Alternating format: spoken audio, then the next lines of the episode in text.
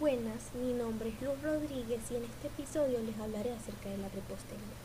La repostería es un arte de crear y decorar platos dulces, tales como tortas, bizcochos, galletas. en la repostería siempre se busca que el comensal tenga dos impactos, uno visual y otro gustativo, debido a que uno todos comemos al principio con los ojos, si no nos gusta la apariencia de algo, sencillamente no nos lo comemos. Por eso siempre se busca de que la apariencia de los postres sea impecable y muy llamativo y luego para complementar el sabor sea exquisito y esta sea una experiencia única para el individuo que lo va a comer.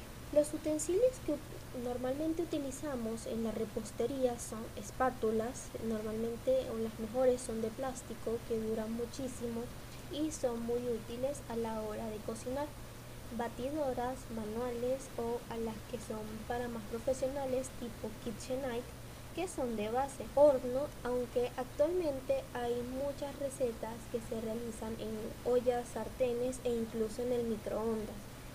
Otro utensilio que también utilizamos son las tazas medidoras, al igual que las cucharitas medidoras, ya que en la repostería es muy importante medir eh, las cantidades de ingredientes que utilizaremos tanto en líquidos como en sólidos. En la actualidad existen millones de recetas que podemos ver en internet, lo cual nos invita a crearlas o sencillamente versionarlas.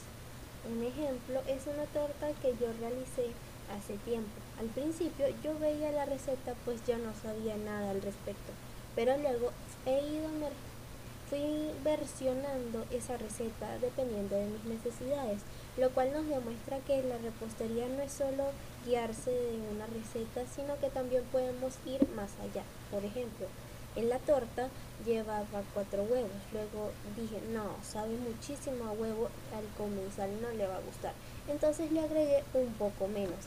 Y así poco a poco podemos ir creando nuestras propias recetas. Si vemos, por ejemplo, una torta sencilla o un bizcocho y decimos, quiero que el comensal o quien coma esta torta tenga un impacto visual impresionante, entonces agregamos y le hacemos un merengue. Ese tipo de cosas y detalles siempre le van a dar un plus a los postres que realices. Muchas gracias por escucharme. Hasta la próxima.